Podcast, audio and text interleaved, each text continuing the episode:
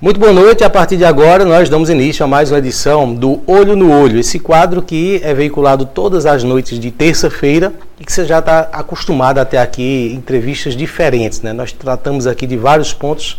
Essa vai ser mais das, uma das entrevistas mais diferentes que nós teremos. Conversa agora com o nosso colega de programa, o Júnior da Rocan. Júnior, boa noite. Boa noite, é, Ney. Boa noite, telespectadores. É um prazer estar aqui, né? Vamos começar nosso bate-papo. Vamos começar o olho no olho. Eu estou falando que essa entrevista vai ser diferente porque Júnior está aqui todas as semanas falando sobre assuntos do dia a dia, do cotidiano da cidade. E hoje nós vamos falar e conhecer um pouco sobre a experiência dele, certo? E o que aconteceu, né? Até que, até que ele chegasse até aqui, né? Profissionalmente, inclusive, falando. Ah, Júnior, eu vou começar pedindo que você explique um pouco em relação ao seu nome, né, a nomenclatura que foi lhe colocada, Júnior da Rocan. A partir de quanto tempo né, ficou esse nome e se isso lhe fez bem? Né? Por que, não pode ser Júnior do GAT, ou Júnior das Operações, ou de qualquer outra guarnição? É, Ney, assim, eu comecei a me destacar na Rocan já em Recife, né? Quando eu fazia parte da Rocan de Recife. Eu fui um dos pioneiros, né, em 1999, quando iniciou a Rocan, eu fui para ela, fizemos o curso e fomos para a rua, né? E até hoje é uma referência na Polícia Militar. Era a Rocan ali. É. Então a gente veio para cá na gestão de, de Zé, né? Ele era prefeito e tá, as feiras eram na rua, né? E a, a criminalidade estava muito alta aqui em Santa Cruz, pouco efetivo. Então vinha um efetivo da Rocan em choque para cá, passava 30 dias, 60 dias e voltava. E eu já tinha sido, já tinha destaque lá na, na, na área metropolitana lá de Recife. Eu era conhecido como Thunder Black lá, né, o Trovão Negro. Thunder Black. Aí vim para cá, né? E aqui eu comecei a me destacar com o meu profissionalismo, né? Eu comecei a, a, a fazer ocorrências, eu comecei, a gente começou a diminuir o, o número de, de, de, criminalidade aqui dentro de Santa Cruz. E aí foi começando, ah, lá vem Júnior da Rocan, oh, é o Júnior da Rocan, é o Júnior da Rocan. E até hoje eu sou conhecido como Júnior da Rocan. Eu, deixa eu fazer aqui cronologicamente de trás para frente. Por que, que você não saiu de Santa Cruz? Porque você está na reserva, não é isso? E a sua origem é metropolitana, pelo que eu entendi, ou não? É metropolitana. Por que, que depois da sua atuação é, é, nativa você não voltou para lá? O que é que Santa Cruz tem que faz com que você fique? Eu me apaixonei pela cidade, né? É, tanto que hoje até eu, eu recebi o título de cidadão, né? É, é, eu me apaixonei pela cidade, pela população, uma cidade acolhedora, é uma cidade que, que dá chance a qualquer pessoa a progredir aqui dentro, né? É um, um povo trabalhador, né? um povo destemido, né? Você vê que as costureiras aqui elas são, elas são é, conhecidas é, na América Latina, né? no caso do, do nosso Moda Center. E eu vim para aqui, eu, eu vinha para aqui, passava 30, 60 dias e voltava e vinha outra equipe. Mas quando foi em 2005, o atual é, secretário Coronel Vareda, ele na época era major e era comandante da terceira CIPM. O subcomandante era o capitão Cabral, que hoje é coronel. E eles me proporam, fizeram uma proposta, ó, Coronel Varela, se você quer ficar aqui, eu gosto do seu trabalho, eu gosto da sua atuação, e você poderia ficar aqui que eu vou formar uma ROCAN aqui em Santa Cruz, em 2005. Foi formada a ROCAN. Foi enviado alguns é, policiais que tinham o perfil para entrar na ROCAN, foram fazer o curso em Recife e quando voltaram, eu fiquei, ingressei na ROCAN daqui. Eu pedi transferência de Recife para aqui. Né? Foi uma experiência, uma outra experiência para mim. Né? Mas eu como já tinha se já, já vinha se destacando desde 2002, foi quando a gente chegou aqui, rock, é, Choque e Rocan, e eu fiquei aqui e até hoje estou por aqui. Ô Júnior, cabe a mim fazer perguntas que as pessoas têm curiosidade de saber, certo? Uhum. Por que, que a abordagem da Rocan é tão dura? É diferente ser abordado por um praça ou ser abordado pelo trio Rocan. Normalmente a pessoa já fica ali, é, muitas vezes na mira de arma, enfim. Por quê? É porque nós temos uma, uma doutrina, né? A Rocana tem toda uma doutrina. Nós temos uma, uma cartilha doutrinária onde a gente vive aqui praticamente aquela doutrina ali. Então, todo o procedimento que nós fazemos em abordagem, Ney, é um procedimento correto, é um procedimento é, trazido não só porque a Rocan escolheu aquilo, aquele procedimento de abordagem, é porque é um procedimento é, pela, pelo, pelo, pela ONU, né? uma abordagem vindo da ONU. Então a gente adotou, a Rocan no início adotou esse tipo de abordagem, uma abordagem mais rígida. Por quê? Porque a gente diminui a resposta do inimigo, se houver inimigo. Né? Então a gente tem que abordar daquele jeito, a gente tem que abordar com arma em punho, né? apontando na linha de cintura da pessoa que está sendo abordada, porque o perigo, a doutrina nossa, sabemos que o perigo vem da cintura, porque você sabe muito bem que a arma se coloca na cintura. Então o perigo vem da cintura e o perigo vem das mãos. Se você não vê uma arma na mão, você está tranquilo. Mas se você vê uma arma que está na cintura, está na mão do elemento, você vai ter que agir rapidamente. Você tem é, lembrança de alguma abordagem perigosa que você fez? Muitas, várias. Várias abordagens. Tem como citar uma, citar Tem algum exemplo? Uma abordagem que, que, eu não vou citar o nome da, do, do elemento, né, que ele veio a óbito, né? Que ele, ele tinha fumado cinco pedras de crack. O irmão dele citou isso na delegacia. Ele tinha fumado cinco pedras de crack e ele saiu de casa, pegou a moto do irmão em cima da geladeira, a chave, e disse para o irmão, botou uma, um revólver na cintura e disse, hoje eu mato ou eu morro. Se a polícia me abordar, eu confronto ela. E foi o que aconteceu. Em determinado local, ele estava com a moto. A moto dele estava sendo empurrada por uma pessoa que ele pediu para empurrar. E quando a gente chegou, a Rocan e o gato, para abordar ele, ele reagiu contra a gente. Inclusive, um dos policiais foi atingido no braço, né, pelo um tiro dele. E ele, infelizmente, ele veio a óbito lá no, no na no hospital. Nós socorremos ele, que ele foi alvejado, né? Nós socorremos ele e ele veio a óbito no hospital.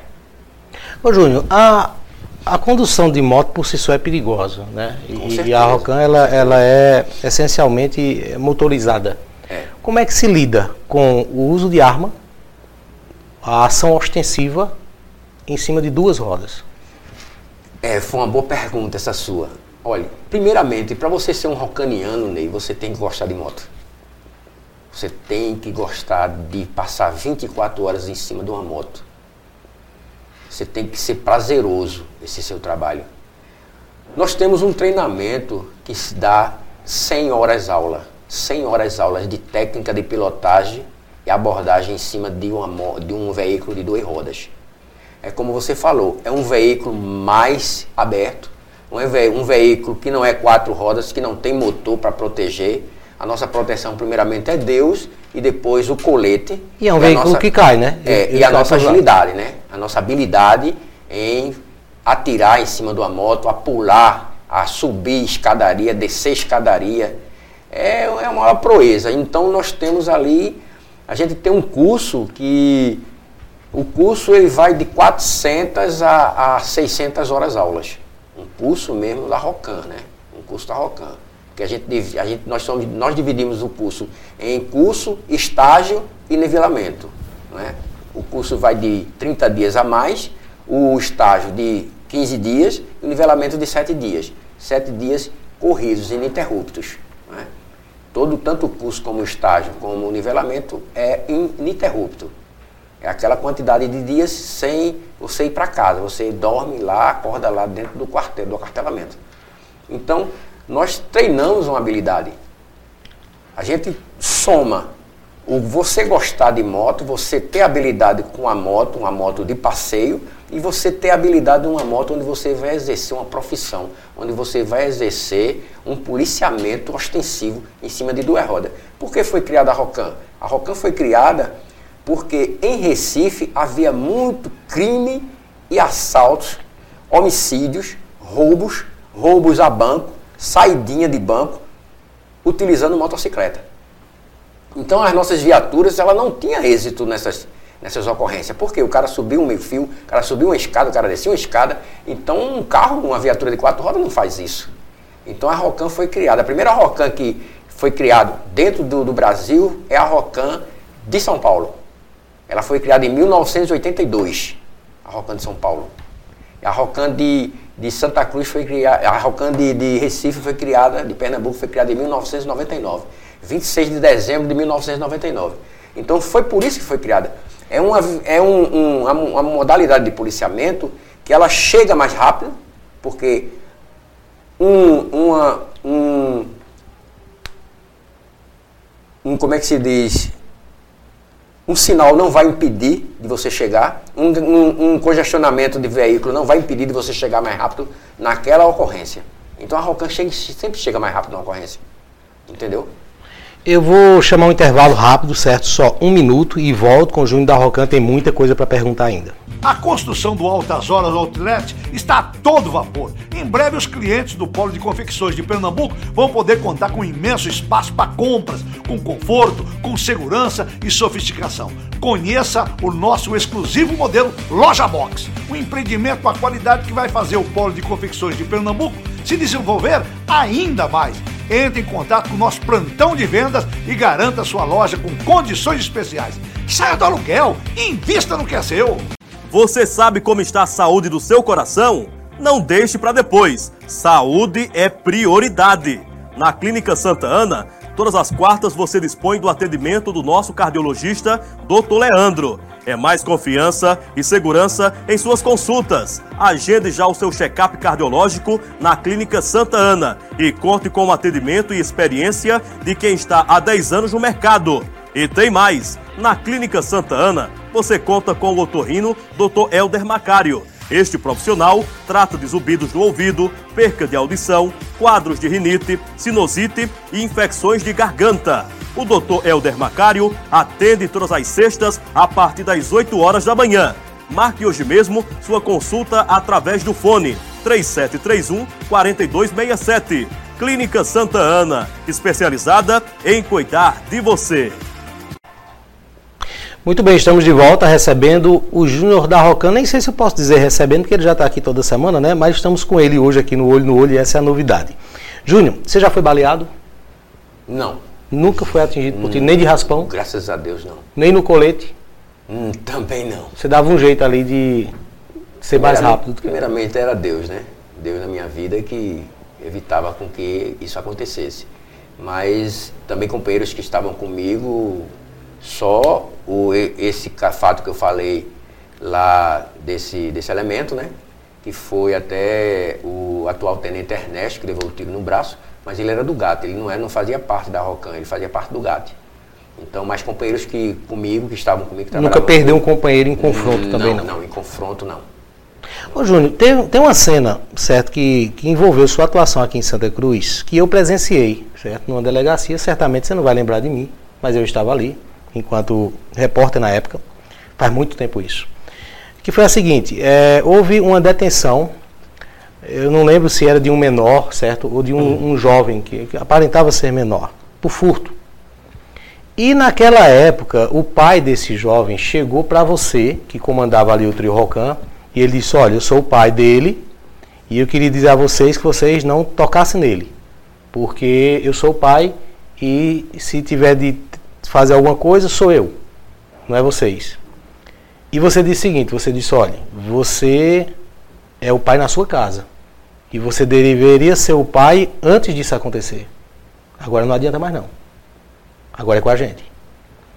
Eu queria que você falasse sobre situações como essa, que você teve que se confrontar muitas vezes com é, o anseio da família ali, na intenção muitas vezes de proteger Isso. alguém que foi preso. É difícil, né? A gente, a gente procura sempre, Ney, a gente não entrar é, a gente não se envolver emocionalmente com a situação.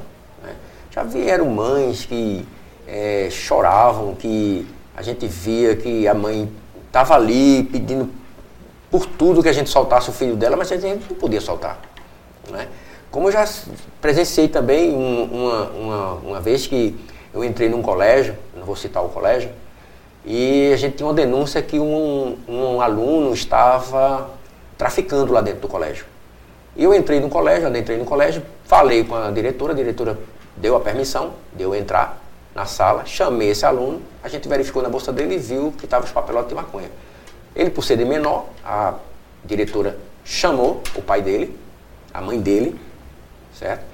E quando chegou lá, a mãe dele, ela chegou e começou a dizer, olha, eu não aguento mais ele, eu não, não tenho mais, eu não tenho como, eu não tenho como segurar ele, ele é desse jeito, ele não me atende, ele não me ouve. E nessa hora ela disse assim, veja se o senhor fala alguma coisa para ele.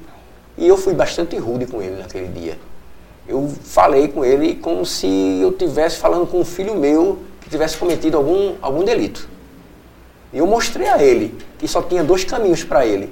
Era ele ser preso ou então ele ser morto. Porque quando você se envolve com o tráfico, você se envolve com, com o tráfico, o traficante ele não quer saber da sua vida. Ele quer saber do dinheiro que ele está ganhando através de você. Porque você é a mula. Você é o que está vendendo a ele. E eu saí mostrando a ele tudo isso. E ele baixou a cabeça. Ele depois levantou a, a vista assim para mim e disse: Mas veja só, eu aprendi a fazer isso com meu pai. Com meu pai. Eu disse com seu pai, disse com meu pai. E realmente, quando ele citou o nome do pai dele, o pai dele eu já tinha aprendido realmente por tráfico. Então, é uma, uma situação que a gente não pode se envolver, entendeu? Muitas vezes vem de berço, né? Vem de berço, vem ali dentro. Aquele, eu, você, você falou nessa ocorrência, eu não estava nem lembrado dessa ocorrência. Eu também nem me lembro da, da fisionomia desse pai, que foram tantas ocorrências. Mas é uma verdade. O pai já vem se arrepender, já vem pedir alguma coisa à polícia depois que o filho está preso. E por que ele não tomou a atitude antes do filho chegar ali naquele momento? Naquela situação que ele estava ali. Entendeu? Então, eu já me deparei com várias situações. Me deparei com situações que, se eu contar aqui, é, é, vão dizer que eu fui muito bruto. Não é? Mas tem momentos que a gente tem que ser rude. A gente está ali numa situação que a gente não pode alisar. A gente vê que a família alisa a cabeça. Pronto. Pior, um dos piores menores que eu, eu, eu tive muita dificuldade com ele. Eu não sei se você já ouviu falar nos Sete Demônios. Já. Pronto. Aquele menino ali era um menino que não tinha. Eu, a gente via na índole dele que ele não tinha jeito. Ele, ele ia para ele era detido, ele ia para a FUNASE, ele voltava pior ainda, pior. E a mãe dele era aquela mulher que dizia assim, eu não aguento mais. A chegar ao ponto dela dizer onde é que ele estava escondido, para a gente prender ele, porque ela não aguentava.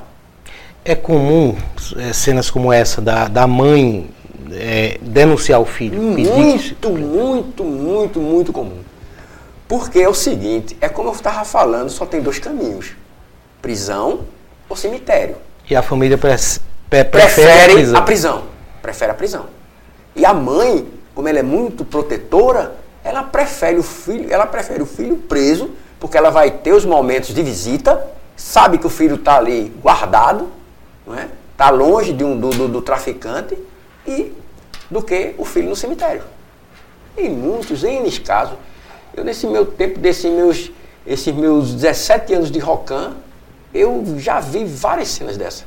Ô Júnior, tem um, um pensamento que eu ouvi do juiz Tito Lívio, e eu gosto muito de, de lembrar isso. Doutor Tito, grande. Doutor Tito, grande e muitas pessoa. vezes uma palestra que ele deu, não lembro exatamente onde, ele disse o seguinte, ele fez uma reparação que foi o seguinte, antigamente as famílias tinham 10 filhos, tinham 12 filhos, um casal tinha 12 filhos, e todos cresciam e se tornavam pessoas de bem. Isso. Hoje os casais têm um filho, têm dois filhos e para que esse filho cresça e se torne uma pessoa de bem é muito mais difícil. Isso é, essa é, base, é feita a base de, de lágrimas, de muitas vezes de sangue.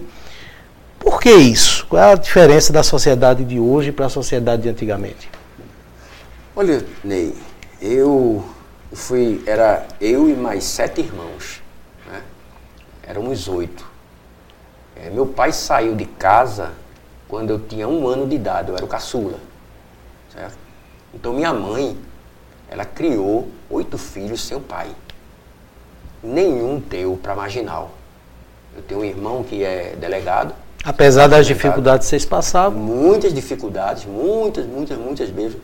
A gente, para sair de casa, era a maior dificuldade.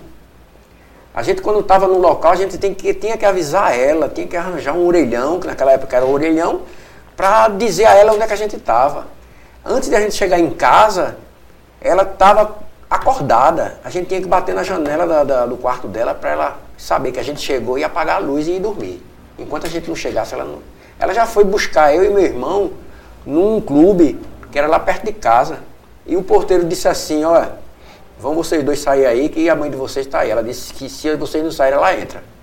A gente tinha que sair, por quê? Porque a gente tinha um respeito. A gente sabia quem era a mãe da gente. E ela criou oito filhos, oito, só tinha duas mulheres, o resto era tudo homem. E ela criou tudinho na disciplina. Hoje a gente vê, tinha, teve casos, Ney, que a gente chegava com, a com o traficante na delegacia, ou então o, o, assaltante com arma, a mãe chegava e começava a cair em pranto e dizia, meu filho, pensava que você estava no colégio. Desse jeito. Desse jeito. Ou seja, perdeu-se a autoridade e perdeu-se o controle, né? Não há um monitoramento. Totalmente. Eu digo assim, sabe? É, o nosso país, Ney, é o meu pensamento. O nosso país está ano-luz de, de, de, de, ter um rumo para um conserto. Por quê? Porque nós temos primeiro, antes de a gente atuar na segurança pública, a gente tem que atuar nas escolas. A gente não é dizer assim, ah, tem gente que diz assim, ah, tá passando a obrigação dos pais para as escolas. Não, não é passando a obrigação dos pais. A escola é um auxílio para a educação dos filhos. Você concorda com isso? É um auxílio. Quando a gente viu que saiu Moral e Cívica e o SPB, você vê quando nós tínhamos essas duas matérias na, no, no nossos ensinamentos, nós sabíamos o que era ser um cidadão. Hoje é meio difícil, né? Hoje é meio difícil. Júnior, você já sofreu preconceito por ser negro? Você vai responder isso daqui a pouquinho, já. depois do intervalo. Um minuto só. Gente, olha, deixa eu falar para você agora do restaurante Belitati Garden. Lá no Belitati você vai encontrar um cardápio variado, espaço confortável, elegante e exclusivo. Além, claro, da incrível carta de vinhos do Belitati, lá você vai encontrar pratos com frutos do mar, pratos executivos deliciosos e com certeza a melhor pizza da cidade. Então não perca tempo, vá para o restaurante Belitati Garden, na rua Severino Sebastião da Silva, número 28, no bairro Donandon, bem por trás da Escola Orlandina, aqui em Santa Cruz do Capibaribe. Ah, você também pode pedir pelo WhatsApp, tá? 819-9609-4985 ou através dos aplicativos Pede Aí e Quero Delivery. Siga o Belitati no Instagram, Restaurante Belitati Garden. Se você provar das delícias de lá, eu tenho certeza que você vai se surpreender. Embarque nessa aventura,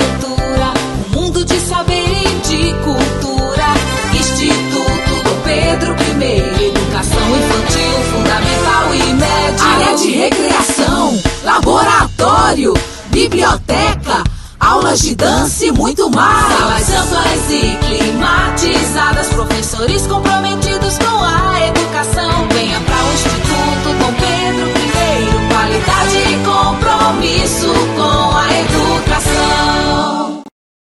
Estamos de volta e o Olho no Olho recebe hoje o nosso companheiro aqui de, de, de programa, né, o Júnior da Rocan. Eu perguntei, Júnior, antes do intervalo, se você já sofreu preconceito racial. Já. Pode citar algum episódio? Nossa, um, episódio que a gente foi para uma briga de casal e ao chegar lá, eu era o comandante, né, o R1, onde a gente chama R1, R2 e R3. Rocan 1, Rocan 2 e Rocan 3. Eu era o R1 por ser mais antigo e por ter braçal é uma doutrina nossa. E quando eu cheguei lá, a mulher se dirigiu para o meu R2. E ele dizia assim, ó, oh, não, fale com ele que ele é o comandante. E o R2 não era negro? Não, nem o R2 nem o R3. Aí ele disse, fale com o nosso comandante. E ela se dirigindo para ele. Aí ele disse, olha, eu não posso falar com a senhora, não posso decidir o que é, porque a senhora tem que falar com o nosso comandante. É, um, é uma, uma doutrina nossa, uma disciplina nossa é, tanto policial, como, tanto militar, como também rocaniana. Aí ela disse, não, não quero saber disso não, não quero falar com você. Eu não quero falar com, com ele, com o seu comandante. Aí eu cheguei para ela e disse, olha senhora, para não complicar mais a sua situação, que eu sei o que, é que está acontecendo aqui, então ou a senhora fala comigo, ou a gente vai ou sair ou deter a senhora. Aí foi quando o marido dela se aproximou e disse, não, não, não, eu falo, eu falo. Aí puxou, empurrou ela para lá e começou a conversar comigo. Mas a gente percebeu ali, no momento, que era preconceito racial. Era preconceito racial. E eu só queria só que ela começasse a conversar comigo, se envolvesse no preconceito para eu poder dar a voz de prisão a ela e levar. Entendeu? Nessa época nós não tínhamos o crime racial, né? Mas eu ia levar por desacato. Ô Júnior, e, e, fora da atividade comercial? Não sei se há lembrança de alguns momentos ou se houveram, né? Mas houve um momento que você já percebeu que estava ali sendo, sendo vítima de algum preconceito, de alguma desconfiança? Já, numa livraria. Uma livraria no Recife. Uma livraria, até uma, uma livraria cristã, né? E as pessoas do balcão me olhavam assim, porque eu estava olhando os livros, mas eu olhava os livros, mas não pegava nos livros. Eu acho que eles pensavam que eu, por ser negro, estava ali para roubar, para fazer um assalto, alguma coisa. E ficaram cochichando e olhando para mim como se dissesse assim, ó, se liga ali naquele cara ali, porque ele pode. Mas não sabiam nem que eu era policial, né? Mas que eu estava paisando. Mas eu percebi, né? Percebi. É, é assim, é triste, Ney, que a gente pensa que nosso país é, é uma mistura de raças, né? Mas é um país racista. Infelizmente, é um país muito racista. Muito infelizmente. Não, não deveria, né? Porque nós temos índio, né? nós temos caboclos, nós temos negros, nós temos branco. Que branco entre aspas, né? Porque o branco mesmo era como Hitler queria, o ariano, né? O ariano perfeito, né? Porque não existe esse, esse branco perfeito. Mas, infelizmente, o nosso país, ele, ele, ele tem preconceito racial. Júnior, você mudou é, é, a sua vida, acredito, né? A partir do momento que você passou a frequentar igrejas evangélicas e hoje você é evangélico, né? Se de fato, é, me parece que é membro de uma igreja. Isso, é há membro de uma anos igreja. no primeiro vale. Há oito anos. Oito anos. Então, há oito anos atrás, você estava em atividade ainda. Há 11 anos atrás. Você foi para a reserva em que ano? Eu fui para a reserva... Não, eu fui para a reserva em 2017. Então, quando você se converteu, você estava em atividade, Tava, atividade policial. atividade, Você era policial de atividade né? policial. Passou um- alguns anos ainda evangélico, Isso, mas atuando na Rocan. Isso. É, essa é a questão, né? É, como, como é que alguém. Desculpa, como é que alguém que. Eu vou ser bem sincero, né? Passa uma imagem muitas vezes de brutalidade, né? Porque Isso, o, é. o, o, o seu aspecto enquanto policial da Rocan passa essa imagem, tá certo? É, tem uma atuação que aparenta ser truculenta, mas tá com a Bíblia, tá indo para a igreja. Como foi esse encontro, né? Essa experiência e como foi lidar com isso a partir do momento que você decidiu estar na igreja e permanecer nas ruas fazendo seu trabalho? Boa pergunta, Ney. É, a conversão, a minha conversão ao Evangelho em Cristo, dia 19 fez 11 anos, dia 19 desse mês, fez 11 anos. Foi em Recife, né? Mas eu já estava aqui em Santa Cruz, morava em Caruaru, em 2010. 19 de, de, de 17, 18 e 19, foi um encontro com Deus.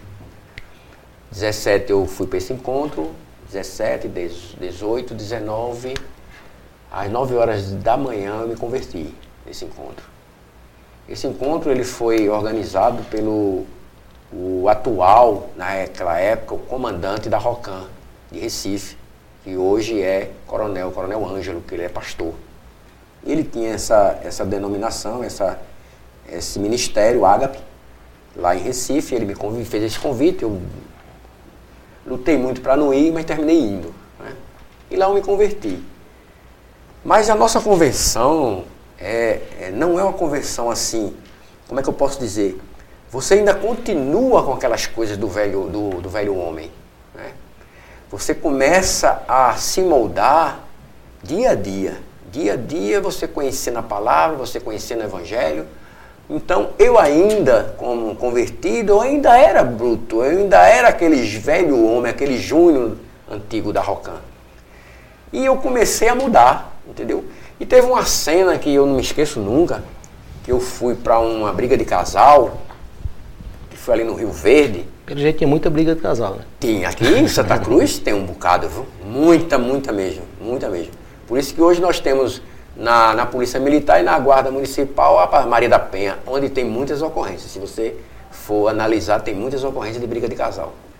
E eu fui para essa briga de casal e quando eu desci, né, tinha muita gente. É, o, o- o interessante né, é que quando tinha aquela multidão que eu chegava, que eu tirava o capacete, o pessoal abria, todo mundo abria. Dizia, chegou ele, chegou ele, aí abria. Nesse dia o pessoal abriu, e ele estava lá dentro, eu chamei ele, aí fui dar a voz de prisão a ele. Aí a mulher dele diz assim, mas não bata nele não, por favor, ele, ele é meu marido, ele é pai do meu filho. Aí ele fez assim, não, se preocupe não, mulher, ele vai bater em mim mais não. Porque ele agora ele é evangélico.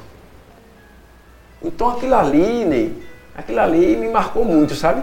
Eu disse assim, poxa, as pessoas já estão vendo minha mudança.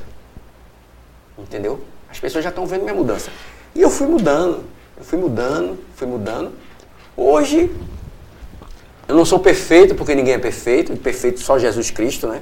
Mesmo assim, ele se, se irou no momento lá que estavam fazendo na frente do templo um comércio, né? Então, eu não sou nenhum santo. Eu, eu posso me irar, eu posso ser truculento, mas eu evito isso. Não Hoje, chegou ao ponto de você chegar no local e se abraçar com um bandido ainda não, né? Eu já me abracei. Já se abraçou, já, se emocionou com o bandido? Já me abracei com um que ele se converteu. Não, mas eu falo na- no momento do confronto ali, depois do não, confronto. não, não, não, não. No momento do confronto, não. Não, Depois que prendeu ele, não, não, não acontece. não eu já aprendi vários e já preguei a palavra para eles. Mesmo eles presos, eu já preguei. Porque não tem o cajado de Moisés? né? Você prende, porque está lá em Romanos que eu fui uma, um, Romanos 13, eu fui um, eu sou uma autoridade constituída por Deus.